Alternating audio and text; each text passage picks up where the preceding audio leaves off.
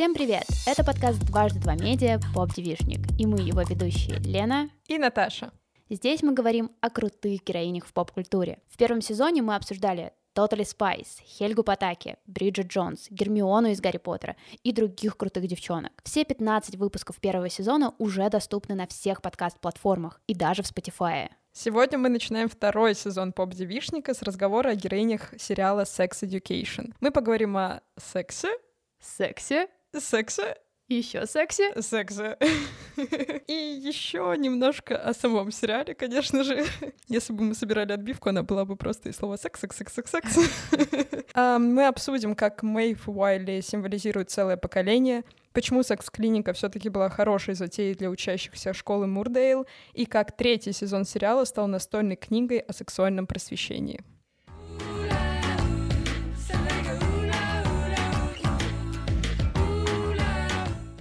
Лена, расскажи, как ты познакомилась с сериалом? Стандартная история любого человека, который смотрит Netflix. Я поддалась его рекомендациям. Вышел первый сезон Sex Education, его, разумеется, довольно сильно промоутили на главной странице Netflix, и я такая, ну а почему нет? Выглядит интересно. Плюс я довольно долго следила за карьерой Эйсы Баттерфилда, чувак, который играет Отиса. Плюс я очень любила истории о школе. Mm-hmm. Типа на тот момент мне было сколько, 22-21, и я такая, м-м, ну я не так давно проходила через это, будет забавно посмотреть на то, что они сделали.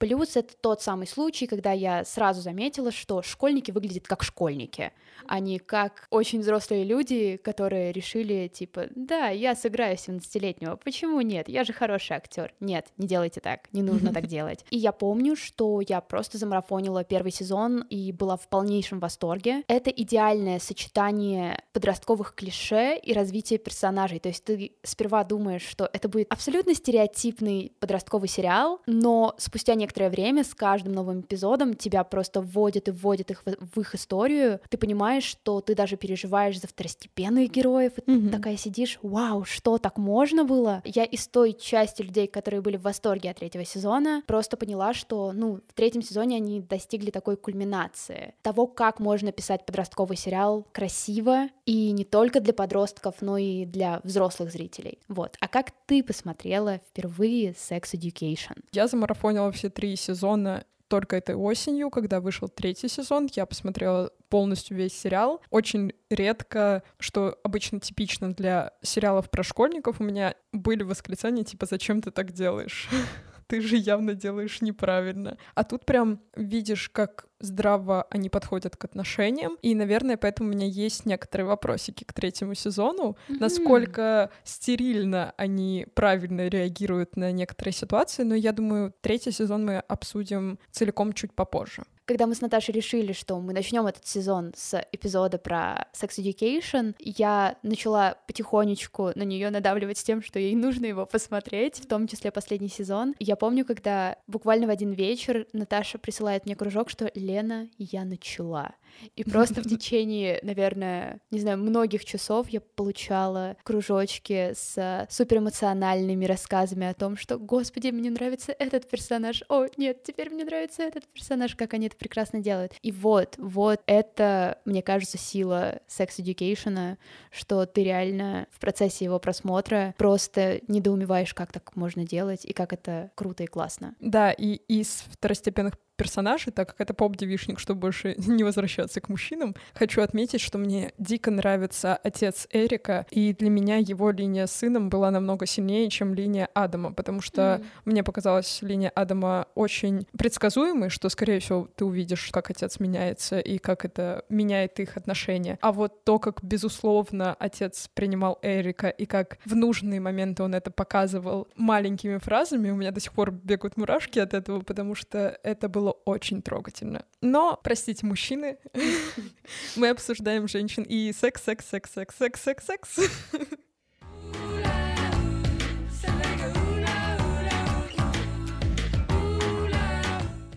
И если коротко остановиться на том, как сериал создавался, объявили они о создании Sex Education еще в 2017 году. Mm-hmm. Напомню, что первый сезон вышел в 2019. И если вы в детстве или прямо сейчас смотрели фильмы Джона Хьюза, то вы наверняка сразу заметили, что в сериале есть не самые очевидные, но довольно яркие отсылки к клубу «Завтрак», 16 свечам и даже к Феррису Бьюлеру, особенно в том, что школа выглядит как такая типичная американская школа. Джон Хьюз снимал фильмы про американских подростков, и у него тоже была тема того, что его подростки — это были ребята, с... которые могли идти в глубокие разговоры, как-то меняться. И кажется, что вот в Sex Education тоже пошли по такому пути, что подростки подростками, вы можете думать, что они сидят, играют в компьютеры и думают только о сексе и все такое, но, но вообще... они и правда думают только о а, сексе. Они, да, они и правда думают о сексе, но все не сводится к этому. Вот, поэтому, если вы не смотрели Джона Хьюза, страшно скучаете по Sex Education, вот после того, как закончился третий сезон, страшно рекомендуем вам. Мы недавно делали подборку фильмов Хьюза, в котором все это собрано. Обязательно посмотрите. Это вот именно то, что отлично передает эту атмосферу. И да, довольно забавно было наблюдать за тем, что все действие происходит, по идее, в Великобритании. Но школа супер американская, максимально американская. Это немножко немножечко вводит тебя в такое состояние коллапса, типа, как так такое происходит. Я даже знаю, что на Ютубе есть видос, в котором чувак пытается расчертить карту места, э, где живут все герои Sex Education. И это, оказывается, локация из игры в кальмара. Нет, он прям просто следит, сколько времени Отис и Эрик тратят на то, чтобы доехать от его дома на велосипедах до школы. Это я понимаю, фанат. Да, да, я обожаю такое, я очень люблю мелочи. Тут я прорекламирую свой текст, э, потому что мы э, собрали материал, в котором можно найти все книги, которые Мэйв читала за три сезона Sex Education. Там есть буквально все книги. Я, я постаралась. Поэтому, да, заходите, смотрите, мы обязательно оставим все ссылочки.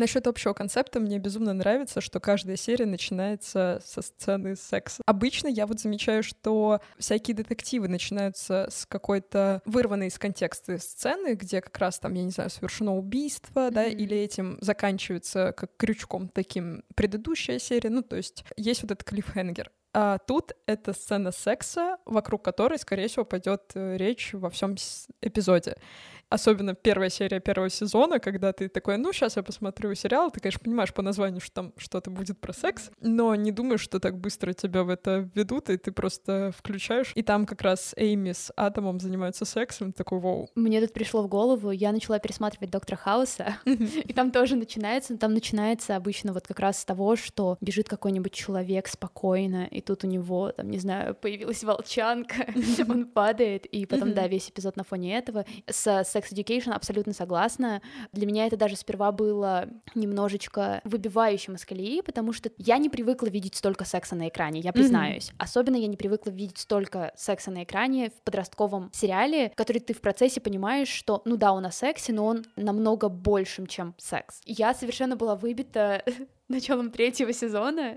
Да, там же вообще все То есть я просто вжалась в кресло и такая, что происходит? Я чувствую себя не очень комфортно, но мне очень нравится. Как будто ты подросток, э, смотришь фильм с родителями, тут какая-то романтичная сцена, и ты такая, пойду пописаю. Но родителей не было, была только кошка рядом, и мне хотелось кошке закрыть глаза, типа, моя хорошая, да, тебе 9 лет, но не подглядывай, это я смотрю, это для взрослых взрослых. Вот. Но да, это очень хороший заход. А, вот та вводная сцена, она была скорее для такой общей эстетики этого сериала. Вот, да. Я когда, например, ее увидела, у меня не было никакого смущения, потому что я поняла, что это такой прием, типа, вот, мы вас два сезона готовили о том, что разговаривать про секс, и вообще секс — это нормально, и вот, смотрите, очень много секса за первую да. минуту. И мне кажется, как раз вот эта реакция, типа, пожалуйста, помедленней.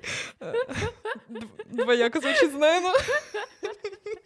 Title of your sex tape. Да, да я же говорю тут все про секс. Я такая думаю, вау, они, конечно, ну, это иронично, то, что они как будто бы немножко смеются над зрителем, но очень по-доброму и вместе mm-hmm. со зрителем. Это супер классно. Мне интересно, как начнется четвертый сезон, раз они уже так круто заявили третий, то мне интересно, что они придумают для начала четвертого сезона. Просто оргия всех героев Sex Education. Ну это уже какой-то хэппи-энд. Happy start. Еще интересно, мне кажется, что в целом символизирует школа Мурдейл, потому как люди относятся к сексу, мне кажется, очень четко можно проследить, где вообще находится общество в разговоре о сексе. То есть, например, мы видим Хоуп, которая очень консервативная и которая приводит эту женщину, которая показывает свои роды и говорит о том, что заниматься сексом — это плохо, и это сломает вам жизнь. И вот этот консерватизм — это нежелание разговаривать и игнорирование проблемы, типа, если я не буду на него смотреть, он уйдет. вот. И то, как с ней борется школа Мурдейл, которая за эти три сезона научилась разговаривать о сексе, мне кажется, вот мы многие сейчас находимся вот в этой школе Мурдейл, когда мы понимаем всю адекватность разговоров про секс, но при этом мы видим со стороны очень сильное сопротивление. И вот, наверное, мне кажется, четвертый сезон и развитие школы в четвертом сезоне — это такое наше будущее, возможно. Это мои предположения, насколько они смогут победить эту систему. Тут как-то неизбежно всплывает ассоциация именно вот в третьем сезоне, когда она как раз принесла эту кассету mm-hmm. С родами. В фильме «Дрянные девчонки» был очень яркий момент, когда у них uh, урок сексуального образования проводил физкультурник. И это было в спортзале, и у него uh, стояла доска, и там была фраза «Не занимайтесь сексом, вы забеременеете и умрете». Никто не знает, что женщины рожают обычно после беременности, они умирают. Вау. Кстати, у меня вот в школе не было постоянных уроков э, сексуального образования. Неожиданно, да? Вау. Э, но к нам один раз, я точно помню, пришла женщина, нам раздали по прокладке. Прокладки, да. Э, это классика. был контекс. как сейчас помню, розовенькие такие. Тогда, мне кажется, даже не про секс рассказывали, а про менструацию. Да, типа, нам вот, тоже. Э, ну, я не знаю, в каком возрасте правильно проводить такой урок в пятом классе, когда еще ни у кого не начались месячные, потому что когда у тебя уже начались месячные, тебе, ну, спасибо за прокладку.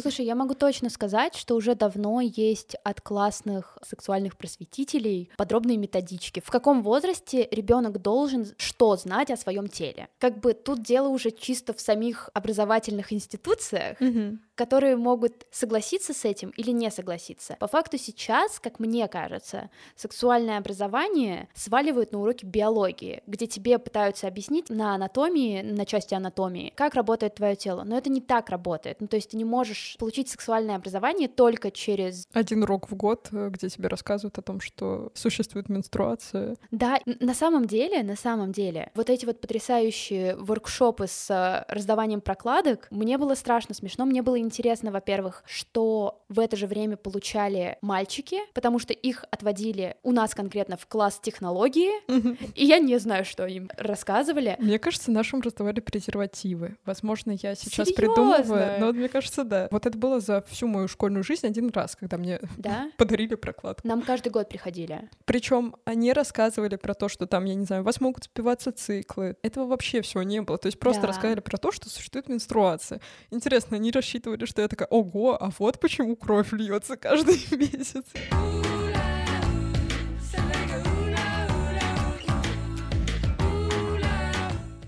И давай, наконец, перейдем к обсуждению крутых и классных героинь Sex Education, а их там просто огромное количество. На самом деле, когда мы выбирали, э, кого все-таки обсудить здесь, мы немножечко были в ступоре, потому mm-hmm. что все кажутся потрясающими. И как бы третий сезон абсолютно не помог, потому что, опять же, раскрыли героини, на которых ты не сильно обращал внимание. Но начнем мы, конечно же, с нашей девчонки Мэйв. У меня здесь есть, наверное, такое большое признание. Возможно, это моя самая любимая героиня, в принципе, в поп-культуре сейчас, в современной mm-hmm. поп-культуре. При этом, при этом, я очень до этого не любила троп девочки, которая никого не любит, никому не доверяет. Десять причин моей ненависти. Вот, mm-hmm. Ну, это же прям такое классическое, Да-да-да. что прям идет с детства. Вырастаешь и думаешь, ну нет, я это, не это, такая. да, я не такая, это скучно. Можно как-то и этой девчонке не нужен какой-нибудь э, хит Леджер, который бегает и поет ей песню, чтобы обмякнуть. Если вспоминать то, как мы знакомимся с Мэй в первом сезоне, то сразу всплывает в голове вот как раз этот достаточно стереотипный образ. Мэйв использует всех людей для каких-то конкретных целей. Допустим, в отношения она не ввязывается, она старается все держать только на уровне секса. С Отисом она ради того, чтобы заработать деньги, mm-hmm. потому что она видит, что у него что-то хорошо получается, и она ему может помочь, так что это довольно неплохо срабатывает. И какие-то, наверное, первые ее близкие отношения все-таки уже начинаются в первом сезоне, то есть мы видим, как она сближается с Эйми, мы видим, как она сближается с Отисом. Даже в рамках вот этого первого сезона мы видим, что она намного больше, чем этот стереотип стереотип. Нам реально показывают ее слабости, и нам объясняют, почему она не доверяет людям. Нам объясняют, почему ей тяжело выстраивать какие-то отношения. И я в восторге от завершения третьего сезона. Да. Это это было то, чего я хотела, я не знала, что я этого хотела. Меня к концу второго сезона уже начали раздражать все эти качели отношений Отиса и Мэйв. Блин, я, я бы хотела, чтобы, наверное, сконцентрировались на других персонажах. Опять же, мне было интересно посмотреть на Олу, про которую рассказали, но о которой мы не, на самом-то деле не так много знаем. И вот я была рада, что Оле дали довольно много времени в третьем сезоне. В третьем сезоне дали время Руби. Нам наконец-то показали Отиса и Мэйв, не слившихся друг в друге. Потому что даже когда они в каких-то недоотношениях, вот в первых двух сезонах, все равно кажется, что у них слишком много экранного времени. Но вот в третьем сезоне мы наконец-то видим, как живет Мэйв. Я была в восторге от эпизода первой ссоры Эйми и Мэйв, потому что это опять же такой классовый разрыв в дружбе, как его перейти. И я сама сталкивалась с такими дружбами, где у меня была очень хорошая подруга в университете, мы были из очень разных миров, поэтому этот момент Эйми и Мэйв для меня был прям сердечко, и он довольно быстро вытащил из меня воспоминания, которые я довольно сильно подавляла до этого. Конец третьего сезона нам наконец-то как бы ясно показал, что Мэйв — это отдельная героиня со своей историей, которая может быть даже не привязана к Отису. У меня все еще в голове вот этот вот взгляд Мэйв в последних кадрах. На этом моменте я заплакала. Я была так за нее рада, что она выбрала что-то для себя. На тот момент самое правильное и важное решение. Я в течение всех сезонов просто поражалась тому, насколько она начитанная, насколько она сильная и насколько она на самом деле готова справляться как раз с теми штуками, которые мешают ей выстраивать коммуникацию с другими людьми. Я ее обожаю. Я надеюсь, что в четвертом сезоне ей дадут хорошую историю. Насчет ее отъезда в самом конце третьего сезона я тоже была рада, что она это выбрала, что она смогла, но третий сезон немножко стерильный. Мне кажется, вот так в моменте и так быстро и правильно, как они очень многие ситуации разруливают, так в жизни редко происходит. И то, как она быстро смогла выбрать себя вместо вроде бы сильной привязанности к Отису, но непонятно, к чему она может вообще привести, я немножко не поверила, что так mm-hmm. быстро. И еще и мы говорим про подростков. Конечно, импульсивность, возможно, здесь имеет место, но тем не менее, мне кажется, ну это слишком сложный выбор, чтобы вот так его в мгновение решить. Но при этом я полностью поддерживаю, что она его сделала, что она поехала за своей мечтой, потому что мне кажется, вот такая героиня, как Мэйв, если она не будет следовать за своими желаниями, она быстро потухнет и потеряет интерес к жизни. И, кстати, момент, наверное, который я хотела бы отметить именно, когда мы обсуждаем Мэйв, это вот то, как они с Сейми договорились быть мамами для, да, друг для друга. Да, это очень Это мило. было очень трогательно. И вот мне кажется, что я это писала в своем ревью на третий сезон. Я очень люблю Sex Education по одной довольно большой для себя причине. Они концентрируются не только на романтических отношениях. По сути, в третьем сезоне мы видим, что отношения Отиса и Мэйв даже немножечко блекнут на фоне других отношений, которые вообще не связаны с романтикой. Эйми и Мэйв, они для меня были хорошей, хорошим объяснением, почему Мэйв сделала такой выбор. Потому что помнишь тот такой пепток, mm-hmm. когда Эйми просто усадила ее на кровать и такая, ты выберешь себя, я mm-hmm. твоя мама, mm-hmm. я тебе говорю, что ты выберешь себя. И поэтому у меня даже не было каких-то сомнений, потому что они настолько близки друг к другу, они настолько хорошие подруги, готовы бороться друг за друга до последнего, когда у твоей подруги немножечко замутнено сознание новым романтическим интересом, и я такая, окей, да, это имеет смысл. Но я, да, абсолютно согласна с тем, что, ну, в рамках пяти минут эпизода в самом конце, что решение так быстро меняется, это действительно, наверное, может сработать так, что не сильно веришь тому, что происходит. Как раз-таки я заранее знала, что она, скорее всего, выберет поездку. Мне не понравилось, как они это все скомкали, mm-hmm. и такие, вот, ты быстро поедешь, и этим мы завершим. Как будто хотели нас такие, «А, вот это да, вот это ты молодец. Но в итоге я такая, а, ты так быстро выбрала, я так бы не смогла. И мне кажется, mm-hmm. ну, это вообще очень сложный выбор, учитывая, что как будто бы они в секунде преуменьшили все, что у них было с Отисом. А оно, конечно, было коряво местами, но в третьем сезоне мы видим, что между ними все равно очень сильная связь, и она основывается не только на чувствах, но и на том, что они в целом друг друга понимают, поддерживают, у них есть очень много общих интересов. И это все так быстро перечеркнуть ради большой мечты, но за пять минут я в это не поверила. Мне кажется, что для них могут сработать отношения на расстоянии. Они будут созваниваться, они будут э, болтать, все будет нормально.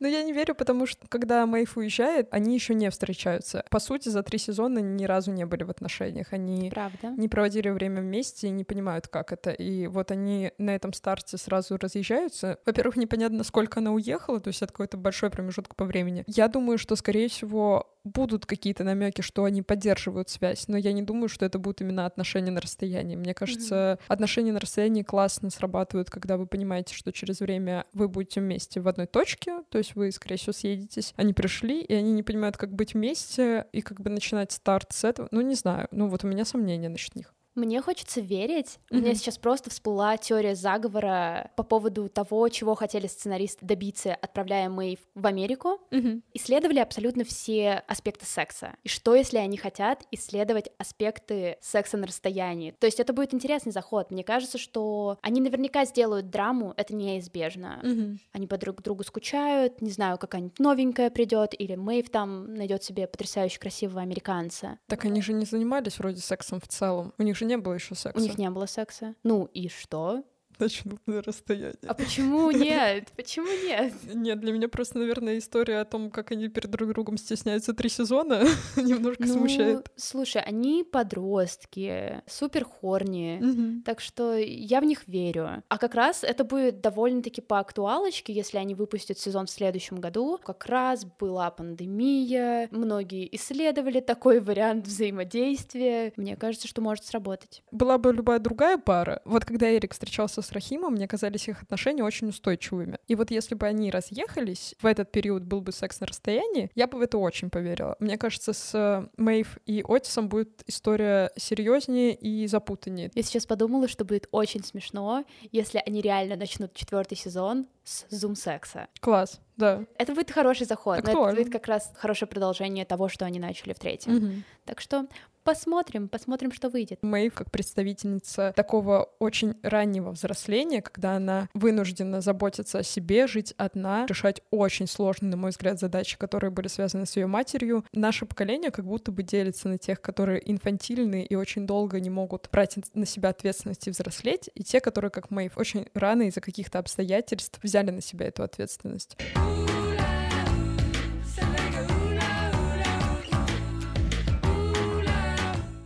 Так, ну еще одна мамочка. Эйми. Эйми. Супер пупуська. Если Мэйв — это просто моя любимая героиня, то Эйми — это, наверное, героиня, с которой я чаще всего себя сравнивала, особенно в первые сезоны, потому что я страшно неконфликтный человек. Угу. И мне проще извиниться даже в ситуации, когда я не виновата. И из-за этого всплывает довольно много таких внутренних фрустраций, угу. когда ты злишься на себя за то, что не отстояла свои границы, не доказала свое мнение или что-нибудь такое, или как минимум просто не сказала человеку заткнуться. Наблюдать за тем, как Эйми учится это делать, было для меня страшно терапевтичным занятием. Угу. И, ну, плюс, да, у Эйми та самая очень тяжелая линия с харасментом в автобусе, с невероятно сильной сценой в автобусе с ее подругами в конце сезона. Мне было интересно, что они сделают со всей этой историей в третьем сезоне. Они показали вот этот вот очень медленный процесс терапии, того, что это не проходит быстро, что пережить это довольно, ну, практически невозможно, ты просто с этим живешь. В общем, снова, я не знаю,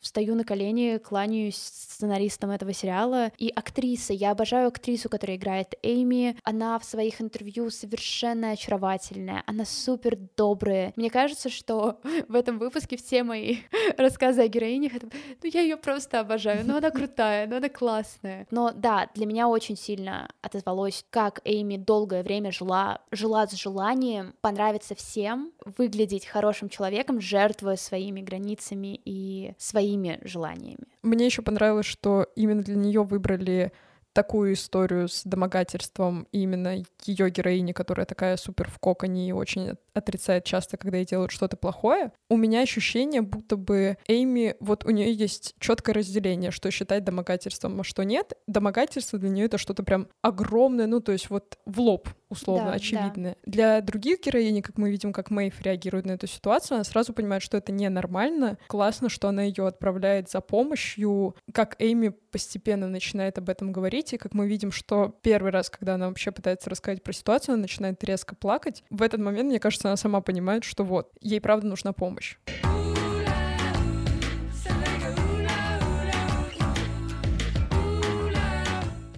Обсудим Руби бриллиантик третьего сезона.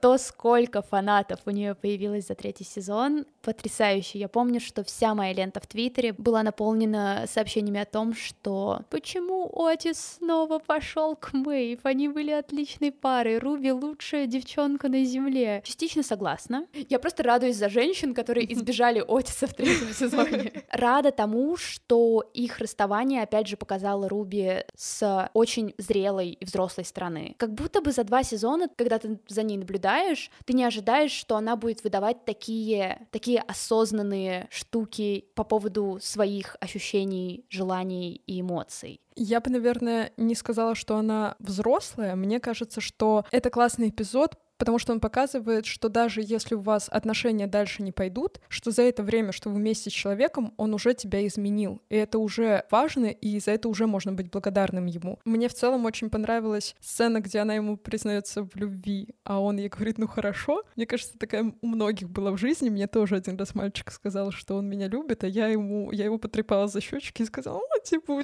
я знаю, что это было ужасно. Ну, я была подростком, и интересно, что и тогда даже, когда я не могла это это, когда я это не чувствовала, я, у меня не было вот этого подросткового, что признаваться в любви всем и вся, как часто бывает, когда ты там постоянно встречаешься, и тебе постоянно кажется, что это все, это настоящая любовь. И мне интересно, что на самом деле у всех складывается контраст того, как Руби вела себя до этого там с друзьями и с людьми в целом, и то, как она ведет себя с Отисом. Но интересно, что за три сезона мы же не видим ее в отношениях с кем-либо. Мне кажется, немножко ошибочно говорить, что она всегда в отношениях холодная, потому что нам это просто не показывают. Может быть, она всегда такая теплая, как была с Отисом, просто да. это где-то мимо ее друзей проходит. Но, наверное, для меня очень важным было, когда она все-таки позвала друзей к себе домой, потому что она же говорила, что она никого никогда не зовет. И после того, как Отис у нее побывал, она попросила о поддержке своих друзей и позвала их домой. То есть она в целом приоткрылась миру. И вот это вот самое главное, что ей, мне кажется, дали отношения с Отисом. И мне страшно понравилась сцена, когда они поехали на экскурсию. Mm-hmm. Отис, как такой хороший парень, пытался как-то смягчить их расставание тем, что ну давай общаться дальше, бла-бла-бла. Я понесу твою сумку. Да, я понесу твою сумку, и пытаться все-таки продолжать общение. И то, как она выстроила свои границы, что сейчас я расстроена и очень сильно. Просто дай мне пространство и время. Да, да. Не для всех людей это работает так, что да, давай сразу много общаться, ведь мы были классными в отношениях. Людям нужно время. Вот в третьем сезоне возникает ощущение, что это такая рабочая тетрадь для взрослых людей, о том, как нужно делать. Поэтому, возможно, возникает ощущение стерильности. Да, мне кажется в целом, что очень редко можно когда придраться к их действиям. То есть да. ты, как отец ей говорит, если ты не хочешь, я не пойду к тебе домой. Или там они говорят, спасибо, что ты мне это сказал, мне это важно. И ты понимаешь, что в целом взрослые люди так и должны говорить, чтобы никого не задеть или честно обозначать, что они на самом деле чувствуют. Они настолько хорошо знают, как правильно, что у меня сложилось ощущение, что вот как учебник, вот,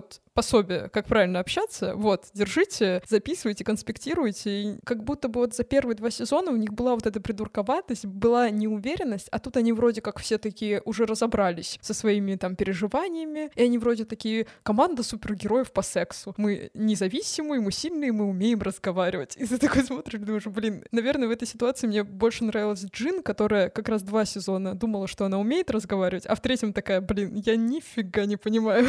Да, и раз мы начали про Джин, я ее обожаю. Я обожаю Джиллиан, Джиллиан Андерсон. Джиллиан Андерсон — это лучшая женщина в мире. Как мой... и все остальные, которых мы сегодня э, обсуждали. Да. да. Она буквально, мне кажется, мой краш с двухтысячных.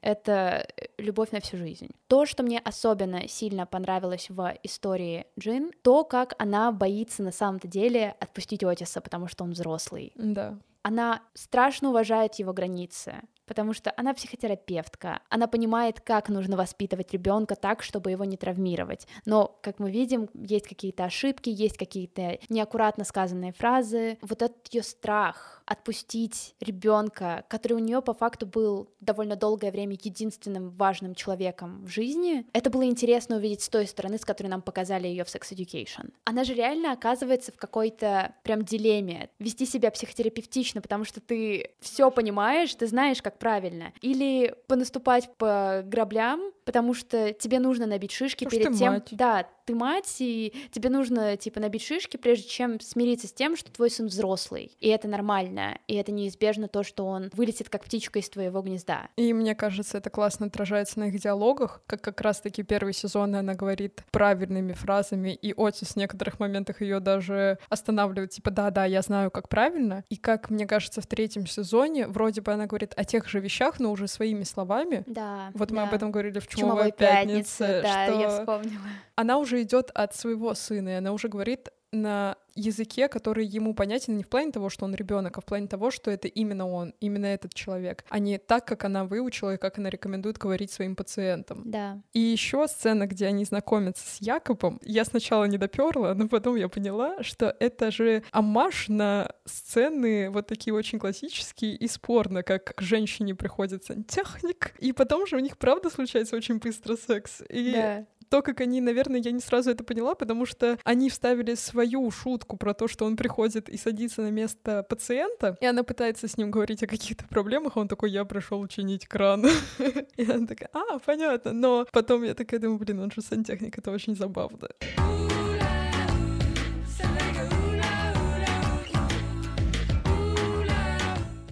И да, мы уже упоминали Олу. Ее бы мы, наверное, хотели обсудить в паре с Лили, с которой они начинают встречаться, получается, в конце второго сезона. Правильно же? Я, если честно, плохо разбираюсь, что было в каком сезоне. Да, понимаю, у меня то же самое. На самом деле они заслуживают того, чтобы обсудить их отдельно, потому что каждая из них э, несет какую-то свою, свою историю. Но мы уже очень много записали. Ощущение, что про Sex Education нужно было два, два эпизода. сезона. Да, два сезона. Мы просто обсуждаем э, Sex Education. Ну, потому что настолько, да, настолько Секс, хоро- секс, секс, секс, секс, секс. Ну, просто действительно настолько хорошо прописанные героини, что хочется их обсуждать очень долго. С Олой, как я понимаю, это одна из таких первых больших, в принципе, репрезентаций пансексуальности на экране. То, насколько ей комфортно и хорошо в том, что ей нравится. И вот, кстати, это то, что я хотела отметить и в случае с Олой, и в случае с а, Эриком. Это то, что очень часто в подростковых сериалах и фильмах все вопросы сексуальной ориентации и того, насколько людям там, не знаю, сложно делать камин или что-то такое, они как будто бы вводят героя в такой постоянный цикл вопросов, связанных только с его ориентацией. Поэтому я как бы не одобряю все эти комментарии людей про любой фильм, в котором есть кто-то из э, ЛГБТ плюс сообщества по поводу того, что вот, вы их впихиваете. Иногда мне реально грустно из-за того, что ЛГБТ-персонажей вводят исключительно для вопросов, которые Ради того, чтобы ввести, условно. ради того, чтобы просто вести и не дают им нормальную историю. Потому что, вау, это, возможно, будет сюрпризом, но у ЛГБТ-сообщества есть что-то кроме факта их сексуальной ориентации. Вау. Тут, наверное, тематика сама говорит о том, что надо раскрывать, поэтому было бы, наверное, странно, если бы их показывали бы очень поверхностно. Да, да, да, абсолютно. Мы хотели обсудить Олу с Лили, но мне кажется, очень интересный треугольник у нее с Мэйв и Отисом. В таких ситуациях, когда вот явно Отису нравится Мэйв, но он встречается с Олой, Ола, вот человек на месте Олы, может чувствовать себя некомфортно, потому что он как будто бы лишний, но вроде бы и не лишний. Со стороны Олы мы видим, насколько она самостоятельна и насколько она думает о своих чувствах и не принимает того, что если ты, Отис, ко мне не готов, то иди лесом условно. И это так здорово, она прям суперсильная, берет гордость за эту девчонку. И если рассматривать именно отношения Олы и Лили, мне очень понравилось то, как их показали в третьем сезоне. Безумно понравилось. От вопросов, что Ола не всегда понимала, как у Лили происходит происходит в голове эта вера в инопланетян. До того, что она впервые ей проговорила то, что, ну, знаешь, возможно, во время секса я бы не хотела постоянно делать вот эти вот ролевые игры, потому что иногда мне хочется просто с тобой, типа, Секса, секса, секса, секса, секса.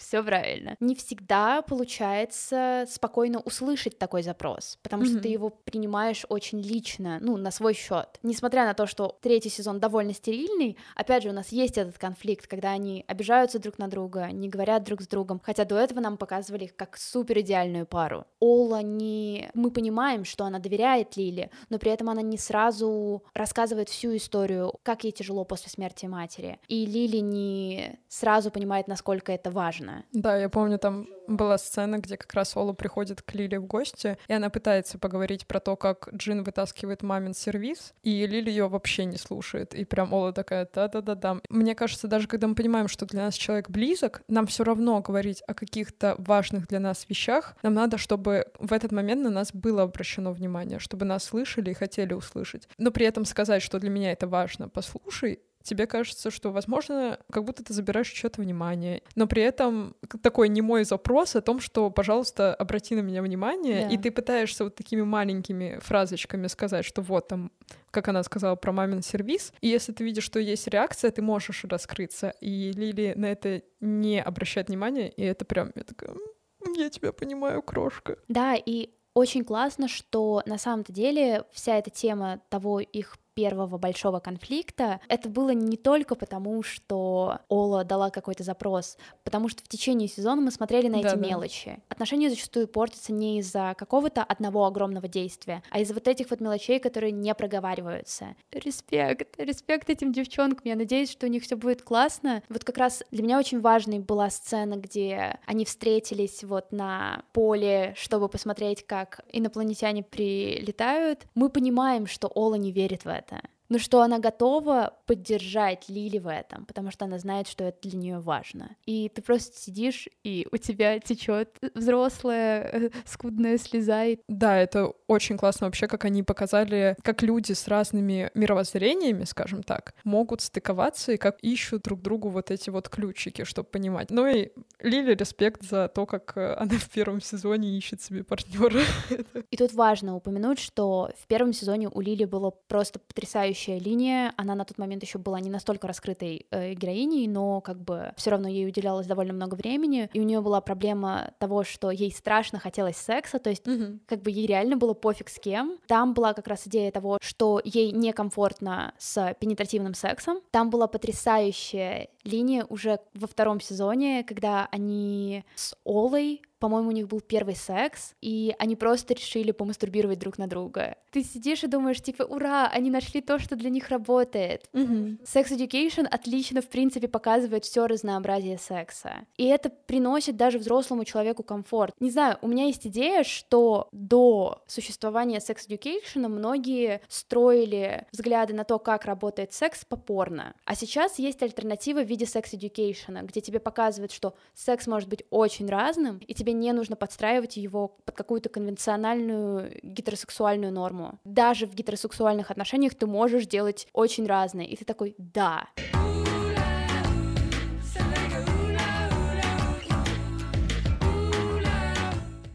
Один из насущных вопросов всех трех сезонов — это нужна ли была секс-клиника или нет. Мне кажется, очень классно показано, как сначала ребята идут за первым советом к Отису, то есть к человеку, которому они доверяют в силу того, что это их ровесник, это кто-то из их окружения, кому можно честно высказаться, и кто не будет тебя осуждать, что-то посоветует. Как потом мы же видим, что попозже приходит Джин в школу, и она берет уже миссию рассказывать про секс. И по сути, мне кажется, если бы не было вот этого звена Отиса, который давал вот эту свободу и давал возможность высказываться, не факт, что все бы так потянулись к джин. Секс-клиника — это, думаю, что многие люди часто боятся разговаривать, боятся говорить о своих проблемах и с кем-то делиться переживаниями. И Отис — это первая часть к тому, чтобы себя понять. И классно, что вот эта линия проходит про то, как подростки сначала с друг другом это пытаются обсуждать, решают какую-то часть проблем, а потом открыто идут к профессионалу, который помогает им решить какие-то вопросы, связанные, может быть, где-то там с гинекологией. Ну, то есть mm-hmm. она же там обо всем их консультирует. Мы по факту это видим в третьем сезоне, когда после вот этого ужасного урока с отвратительными видео многие ребята идут в реальную клинику к гинекологам да. или к урологам. Ты сидишь и понимаешь, что они бы не пошли туда, если бы не Отис. Да. Потому что они бы чувствовали, что им стыдно. Им стыдно за свое тело, им стыдно за свои желания.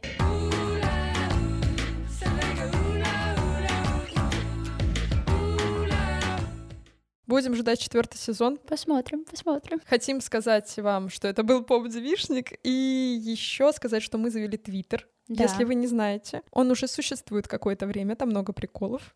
Очень много приколов. Мы часто там выкладываем мемы. Мемы. Мемы или интересные треды, какие-то штуки из наших эпизодов на самом деле. На случай, если вы вдруг хотите, не знаю, освежить память по первому сезону, то мы часто там подкидываем, подкидываем их, напоминаем спокойненько и бережно напоминаем. Там с нами можно спокойно общаться. Плюс мы там иногда обсуждаем героинь, которые не дошли до нашего подкаста, но которые тоже стоят внимания, поэтому подписывайтесь, пожалуйста.